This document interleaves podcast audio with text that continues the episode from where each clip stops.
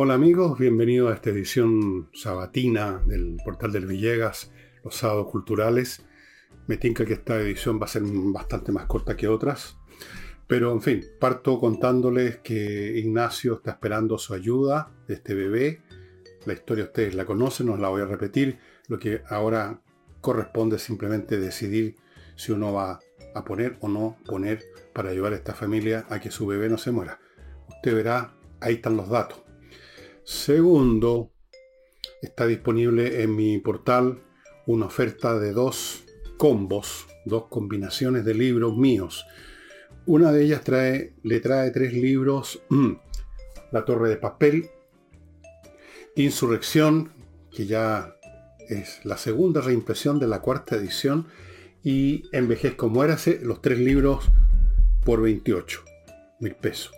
La otra opción son Insurrección y Envejezco Muérase por 20 lucas. Usted verá una, yo creo que una oferta entretenida para llevar a las vacaciones, con otros libros por supuesto. Eh, la entrega en Santiago muy rápida, en un día más o menos. En provincia un par de días, tres días quizás, no más que eso. Así que lo invito a que se dé una vuelta por la tienda del Villegas, es elvillegas.cl slash tienda. Ahí están los libros, se compran ahí. Algunas personas de repente me ven en la calle, los pocos metros que salgo de mi casa y me dicen, me quieren comprar un libro. Yo no vendo personalmente libros, eso se hace en el sitio que les estamos mencionando. Y si, si usted está en Santo Domingo, en el balneario, en la ciudad balneario, no olvide que hay una exposición en un local que está al lado de la parroquia, en un liceo, no me acuerdo el nombre, pero un, nombre de Santo Domingo, Lee, Lassen, algo así. Se ubicará fácilmente allá. Una exposición de obras de arte, de escultura, pintura, de un montón de artistas muy buenos, entre ellos una amiga de nuestra familia, Laila Adilio. Y parece que no, no me falta nada más. Parece que no. Bueno, el tema de hoy es, en cierto sentido, pero hasta cierto, hasta cierto punto nomás, el opuesto a uno que he tocado en distintas formas muchas veces, que es el de la guerra. Creo que he hecho un, uno, por lo menos, sábado especial sobre la guerra o en otras ocasiones sobre determinadas guerras. Y ahora quiero hablar de eso que es tan imposible, que es la paz. Se me ocurrió esto porque por algún motivo que desconozco se me vino a la cabeza un recuerdo de una frase que escribió en alguna parte eh, Voltaire, este filósofo, ensayista y panfletero francés del siglo XVIII, el famoso Voltaire. Y dijo que los seres humanos nacemos y morimos con la espada en la mano, en perpetua guerra unos contra otros, la guerra de todos contra todos. El mundo jovesiano que obliga a constituir un Estado para que no nos agarremos a puñaladas, porque le damos el monopolio y la fuerza letal al Estado, al monarca en la época de Hobbes, que es un hombre del siglo XVII. Y considerando eso, teniendo una idea bastante precisa, creo yo, por estudiar tanta historia, de que efectivamente la paz es una situación bastante más escasa que la guerra, me puse a ver algunas cifras. Fíjense, fíjense ustedes lo siguiente. De todo el tiempo que tiene la humanidad, que ha sido registrado desde todo el tiempo en que hay un registro histórico, es decir, no estoy pensando en qué pasaba en la época de las cavernas, sino que desde que hay un registro histórico, sociedades con, con escritura y que por lo tanto registraron los hechos de su tiempo. Desde ese entonces hasta el presente, no lo van a creer, el 92% del tiempo ha sido, ha habido guerra. No significa que toda la humanidad en un momento dado está en guerra, por supuesto pero ha habido guerra el 92% del tiempo. 8% de paz. Otros cálculos y otros números que a ustedes les van a parecer un poco aterradores. Se calcula, y esta es una cifra conservadora, una cifra que resulta de haber restado una serie de factores de una cifra mayor, se calcula que en a lo largo de ese registro histórico, a lo largo de la historia de la humanidad, o sea, del lapso de la humanidad que tiene historia escrita, que tiene registrados los hechos, han muerto directo y directamente por la guerra, ya sea en el campo de batalla, las hambrunas y todas las situaciones que produce una guerra, han muerto 1.600 40 millones de personas. o sea, más que la población de China, bastante más que la población actual de China. 1.640 millones de personas. La prevalencia de la guerra, a veces pequeña, a veces más grande, a veces mundiales, a veces locales, a veces de casi muy pequeña, es permanente en la historia humana. Lo cual no significa, no implica que la guerra es la principal causa de muerte de la humanidad. No. Voy a darles otra cifra para que ustedes se vayan poniendo en, más o menos se vayan ubicando. Hace mucho tiempo, vuestro servidor, una noche en que estaba desvelado, se me ocurrió crear un modelo matemático para calcular cuánta gente había muerto en la historia humana a partir, y tenía que poner una fecha de partida. Me puse una fecha partida más o menos arbitraria, por supuesto. Me puse la fecha de partida en algo así como en 20.000 años antes de Cristo, o sea, desde el periodo neolítico más o menos hasta el presente. Y hice un modelo usando un poco de geometría etcétera. Bueno, da lo mismo. Y llegué a la conclusión que a, los amigos que les conté les pareció exorbitante que en el mundo habían muerto hasta el momento más de 80 mil millones de personas. Bien, las cifras que dan aquí en el sitio donde yo vi y que por supuesto usaron modelos mucho mejores que el mío, es mayor todavía. No son 80 mil millones, son 100 mil millones. Me equivoqué en 20 mil millones. Son 100 mil millones, un poquito más, de personas que han muerto. Increíble, ¿no? Uno creería que, digamos que hay mucho menos muertos que la población que hay en el presente, pero no. Es una cuestión de matemática. Así que, en el fondo, digamos que un 2%, cuando mucho, de la humanidad, de los muertos han sido por guerra. Pero la prevalencia de la guerra no se mide simplemente por el número de muertos, eh, sino que se mide o se evalúa como prevaleciente por la frecuencia con que está ocurriendo el conflicto militar. Estas cifras no incluyen los conflictos civiles internos. Para que se den una idea de lo que significan los conflictos civiles, en la Guerra Civil Americana que se libró entre 1861 y 1865, creo, sí, murió más o menos un millón de personas. En las guerras civiles que hubo en el curso de la Revolución Francesa, murió, bueno, no sé la cifra exacta, nadie la sabe, pero más de 100.000 personas, 200.000 personas. Eh, ¿Cuánta gente murió en la guerra civil del año 1891 en Chile? Y a propósito de guerras civiles, ¿cuántas guerras civiles creen ustedes que han habido en Chile? La de 1891 siempre se menciona, la más, la más eh, vistosa, el ejército se dividió, hubo, en fin, fue, más eh, de una escala mayor, pero en el siglo XIX hay varias guerras civiles. Entre 1830 hasta 1891 hay, por lo menos es que yo recuerde, unas 3 a 4 de distintos calibres. O sea, enfrentamientos políticos con fuerza letal, donde ya no se pueden arreglar en el Congreso, entonces se agarran los balazos. Eh, imposible medir también la gente que ha muerto bastante después de una guerra.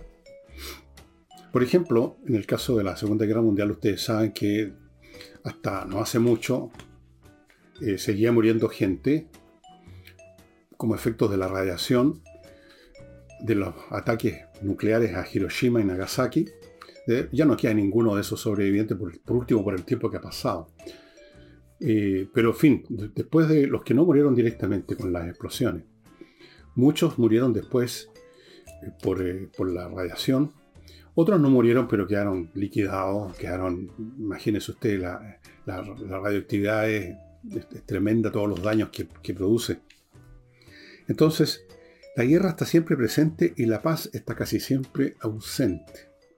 Esto estoy contabilizando solo los enfrentamientos con armas. Pero la paz se rompe de muchas otras maneras. Pero antes de seguir con esto, al final les voy a mostrar un libro. Les cuento de Kaizen Automotriz, un, un garage que obviamente que repara automóviles, como todos los garages, con una tecnología bastante superior, diría yo, y que además hacen algo que otros garages no hacen, que no es la especialidad y es la mantención preventiva. Es decir, usted no necesita llevar un auto o que le vayan a buscar un auto que ya se echó a perder. Usted lleva un auto que incluso parece que está en perfectas condiciones, tal como usted va de repente a un centro médico sintiéndose bien de salud para que lo revisen. Mucha gente hace esto en Kaizen Automotriz y ellos tienen una serie de sistemas de medición basados en instrumental, conocimiento técnico, para descubrir aquello que está funcionando pero que está por fallar. Así como cuando usted va al cardiólogo y le dice, bueno, yo me siento bien, le dice, sí, pero tiene aquí una, un poquito taquicardia o hay algo que no está bien con, el, el, sístole y diástole o tiene un poquito alta la presión y podría venirle un ataque, ¿no es cierto? Todos hemos pasado por eso. A los autos les pasa lo mismo. Entonces, Kaizen Automotriz, mantenciones preventivas, estimados amigos, a su disposición. No espere que el auto lo deje botado en cualquier parte. Continúo con invierta en USA.cl el 31 de enero. Les cuenta Invierta en USA. A las 10 de la mañana y luego a las 6 y media de la tarde en el Hotel Regal Pacific se hay un evento en que se va a ver el tema de cómo conseguir un crédito hipotecario en USA en estos tiempos. Y van a estar a cargo de esto expertos traídos desde Estados Unidos, que además van a presentar los mejores proyectos que están en el portafolio y con descuentos exclusivos para clientes de Invierta en USA. Invierta en USA.cl se está ahora especializando únicamente en los bienes inmobiliarios y ofrece un servicio que nadie más ofrece, porque hay otras hay otras personas o entidades que le manejan o le ofrecen alternativas inmobiliarias, pero la gran diferencia, que hace toda la diferencia, es el servicio postventa. Invertir en otro país no es, no es lo mismo que invertir en nuestro país. Hay otras complicaciones, la distancia, no estar ahí para arreglar problemas que puedan suscitarse. Ellos van a estar con usted todo el tiempo resolviendo los problemas. Eso es fundamental en este tipo de inversiones. Y termino este bloque con Oxinova, el polvito este que viene en un sobrecito que mezclado con agua genera una colonia de bacterias aeróbicas que destruyen las bacterias que producen el mal olor, que son las otras, las anaeróbicas, y que son las que producen el mal olor, que producen la descomposición, o sea, descomponen en sus moléculas componentes una materia orgánica y entre esas moléculas componentes y gases pestíferos, como los que salen de de un pozo séptico, por ejemplo. Usted echa este producto, que un litro de agua con este polvito se convierte en la colonia, lo vuelca ese litro de agua en el pozo séptico o en el fregadero en la cocina, en cualquier otro lugar donde hay malos olores y se acabó el problema. Es realmente espectacular. Ha sido un éxito desde que lo inventaron en Estados Unidos hace 15 años o 20 y lo está haciendo en Chile. Oxinova se compra solamente en la dirección que ustedes están viendo. Y termino este bloque con González y compañía, un bufete de abogados de penalistas. Se dedican a temas penales. O sea, si usted va a acusar o ha sido acusado de un delito que está contemplado en el Código Penal, más le vale, porque ahí sí que las cosas son muy serias, ponerse en manos de especialistas. Especialistas porque algunos de los abogados de González y compañía fueron fiscales. Estaban en la parte acusadora o sea, a nombre del, Ministerio de Justicia o de, los Tribunales de Justicia, eran los fiscales acusadores. Y ahora están haciendo la contraparte, conocen perfectamente entonces el tema, han ganado casos bastante espectaculares que salieron en la televisión, González y compañía. No solo en las guerras se manifiesta lo precaria y a veces casi inexistente, un 8% del tiempo histórico humano, que es la paz. La paz es un bien muy escaso. En teoría todo el mundo quiere la paz. En, teoría todo el mundo anhela la paz. Hay religiones que a cada momento dicen que, eh, vivas en paz, que estés en paz, que Dios te da la paz, que viva la paz, y son lo mismo que están pensando en dónde poner una bomba. La paz es muy, muy apetecida en abstracto, pero por Dios que cuesta conseguirla. el problema es que la beligerancia entre los seres humanos, ya sean grupos, sociedades completas, organizaciones privadas, familias, clanes o individuos, la beligerancia perpetua, el estado que lleva al conflicto, es un ingrediente sine qua non del alma humana. Es al revés de como suele verse, como que esencialmente somos seres que queremos vivir en paz y que en ciertas circunstancias particulares vamos a la guerra, peleamos con alguien. Es exactamente al contrario. Si usted se examina a sí mismo, va y hace una contabilidad de su día a día, en su familia, en su trabajo, en todas las actividades, va a ver que eh, el estado de beligerancia, aunque sea suave, menor, controlado, está siempre presente y que los momentos en que usted realmente puede decir estoy en paz, no tengo ningún problema, son muy pocos. Y además que esta beligerancia toma formas que parecen no beligerantes. La envidia, la animosidad mutua entre personas, a veces simplemente por, una cuestión de piel, como se dice. Rabias. Eh, no vivimos casi nunca en paz, los seres humanos. No vivimos nunca en paz. Hay un componente dentro de nosotros que nos lleva a posturas fácil o muy fácilmente a posturas hostiles hacia los demás, hacia el vecino, hacia el, del, hacia el, hincha de otro club, hacia el miembro de otro Estado. Y es esa, ese, ese fondo de beligerancia permanente el que está detrás, que es la raíz de todos estos otros conflictos, incluso en gran escala, que cuando son analizados en un plano estructural, sociológico y político, parecen simplemente ser causados en ese nivel.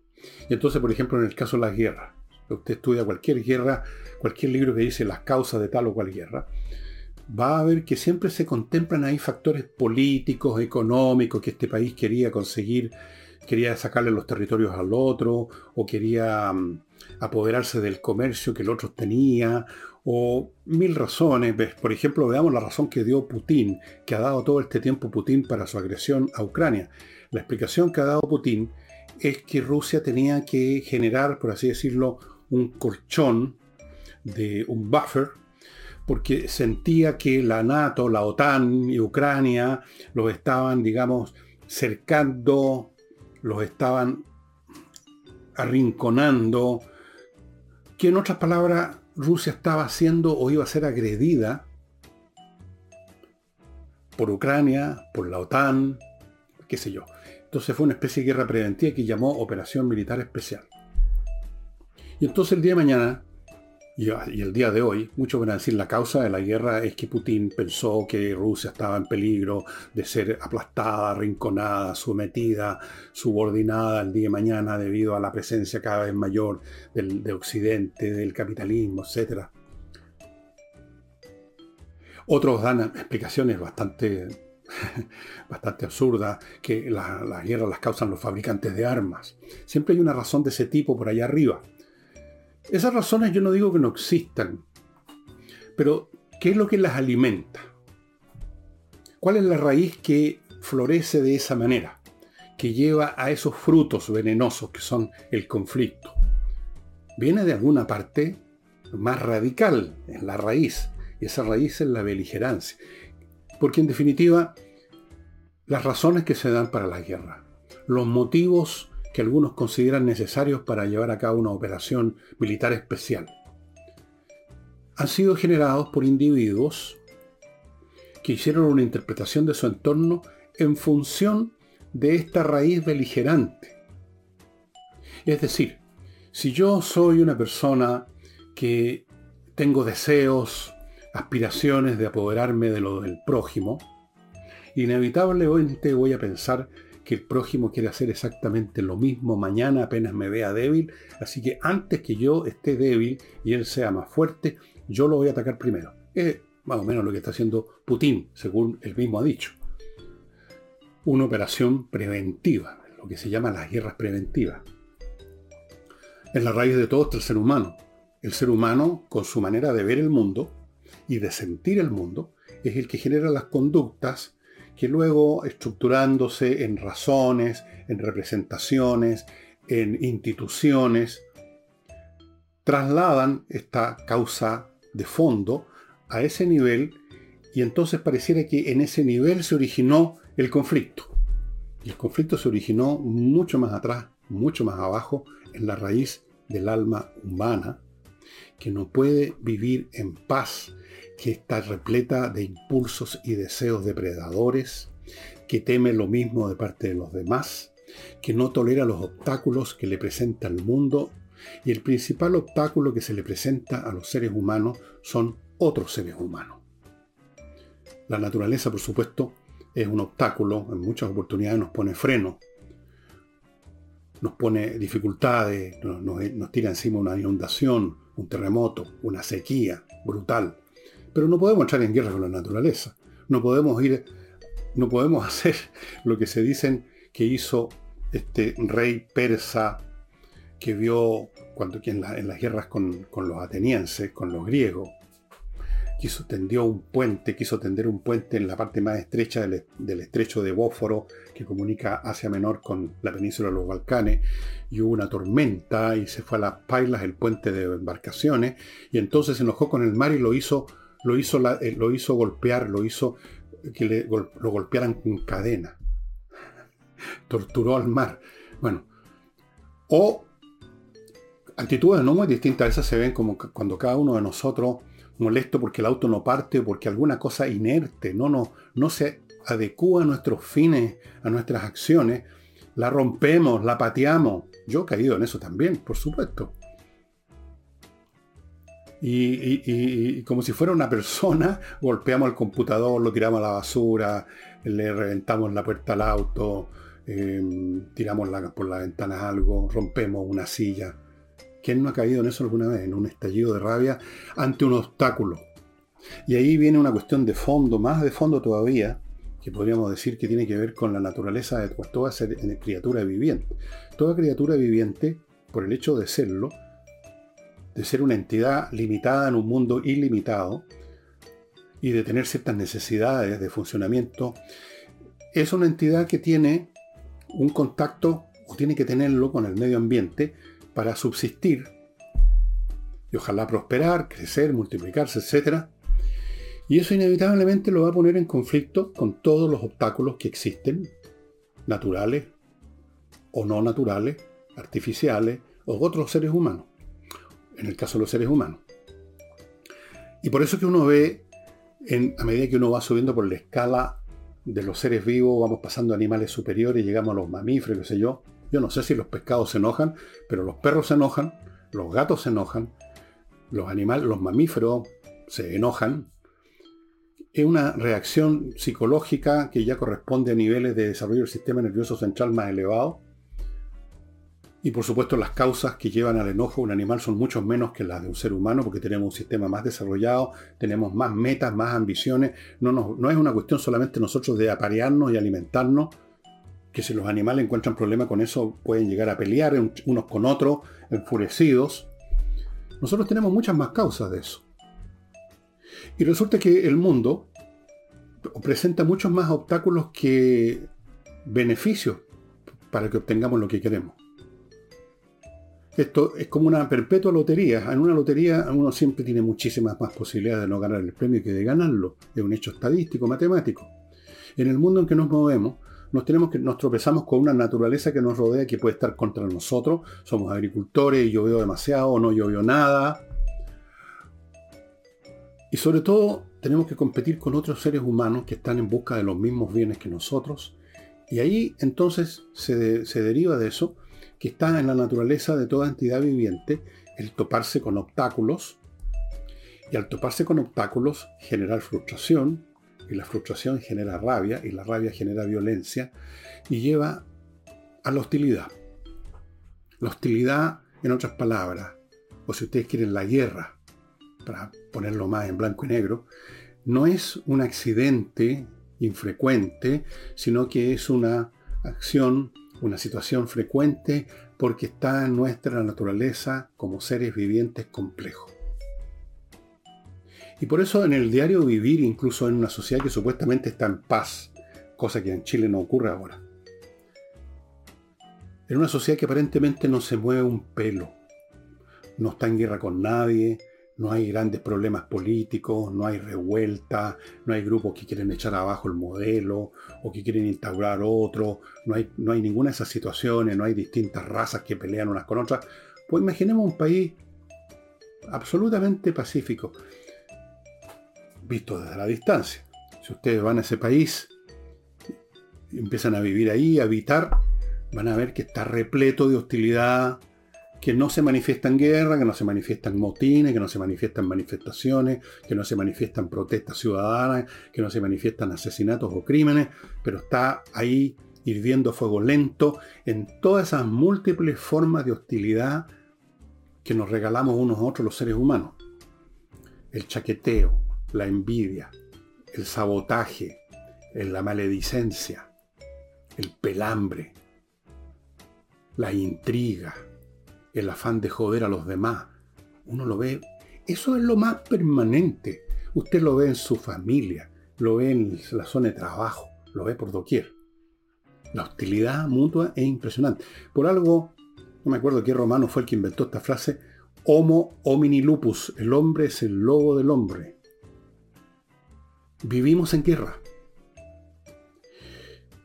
Y el único momento en que no en que esa hostilidad dentro de un grupo, de una nación, por ejemplo, desaparece y da lugar a una sensación de fraternidad, es porque todos en conjunto hemos transferido nuestra hostilidad al vecino. Un país en guerra, todos se sienten solidarios, se miran con los ojos en lágrimas, pero ¿por qué? Porque están todos en guerra con otro. Y esa hostilidad dirigida hacia el otro además se va a multiplicar, se va a hacer mucho más feroz, porque va a ser una hostilidad letal. Vamos a tratar de matar a los otros y ellos a nosotros. Entonces nosotros estamos, digamos, nos apoyamos mutuamente por una necesidad, nos necesitamos para sobrevivir, y porque hemos transferido la hostilidad hacia un tercero. Siempre ha sido así. Siempre ha sido así. Hay una famosa novela de ciencia ficción que lamentablemente se me olvidó buscarla, en que la trama consiste en que una persona que se da cuenta de esto inventa una pseudo, un pseudo ataque, un inminente ataque de una raza alienígena, con lo cual la humanidad se abraza y se une y se prepara para combatir la invasión que resulta ser una verdadera comedia, un chiste. Y ahí está funcionando el mismo principio, el mismo principio. Es la naturaleza humana, estimados amigos. Veanlo al revés. ¿Qué ser humano tolera la paz o el reposo perpetuo? ¿Qué ser humano al cabo de un rato de estar en reposo no empieza a darse vueltas y a inquietarse y empieza a rumiar ideas negativas respecto a algo, algo que le dijeron, un comentario, se acuerda de algo negativo, una chancha que le hicieron hace unos años atrás, y se empieza a dar 20.000 vueltas y se empieza a enrabiar y en su imaginación mata de las maneras más exquisitas a esos odiados enemigos. O en el mejor de los casos se aburre como ostra. Y entonces esta incapacidad de vivir en el estado de reposo maravilloso en que los gatos saben vivir también, entonces inventa alguna actividad para salir corriendo, arrancando de usted mismo. Eso es lo que somos. Eso es.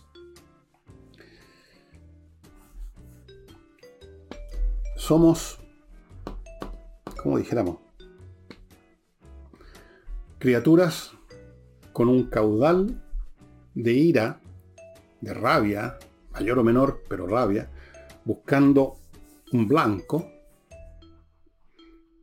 a quien descargársela, puede ser un comentario desagradable, una ironía, una pesadez, una pata en el poto, un balazo, una intriga malévola. Y, por otro lado, complementando eso, un caudal de miedo, asumiendo que el prójimo también está repleto de hostilidad y en cualquier momento nos puede atacar como le pasa a Putin ahora. Los ucranianos, la OTAN nos va a atacar, nos van a acercar, nos están arrinconando, así que ataquemos primero nosotros. Antes de continuar, amigos, voy a mostrarles un libro sobre esto. No es exactamente lo que yo estoy diciendo, pero es un libro sobre la guerra.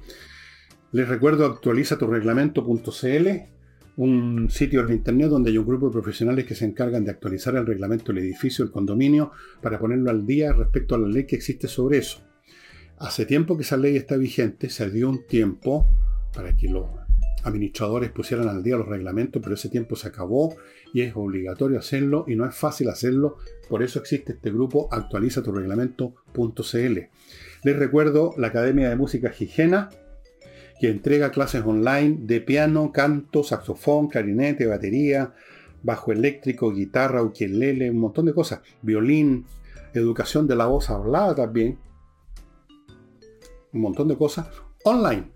Las clases son online, por lo tanto son potentes y son cómodas. Usted no tiene que ir a ninguna parte, es su casa, aprende los instrumentos que usted escoja.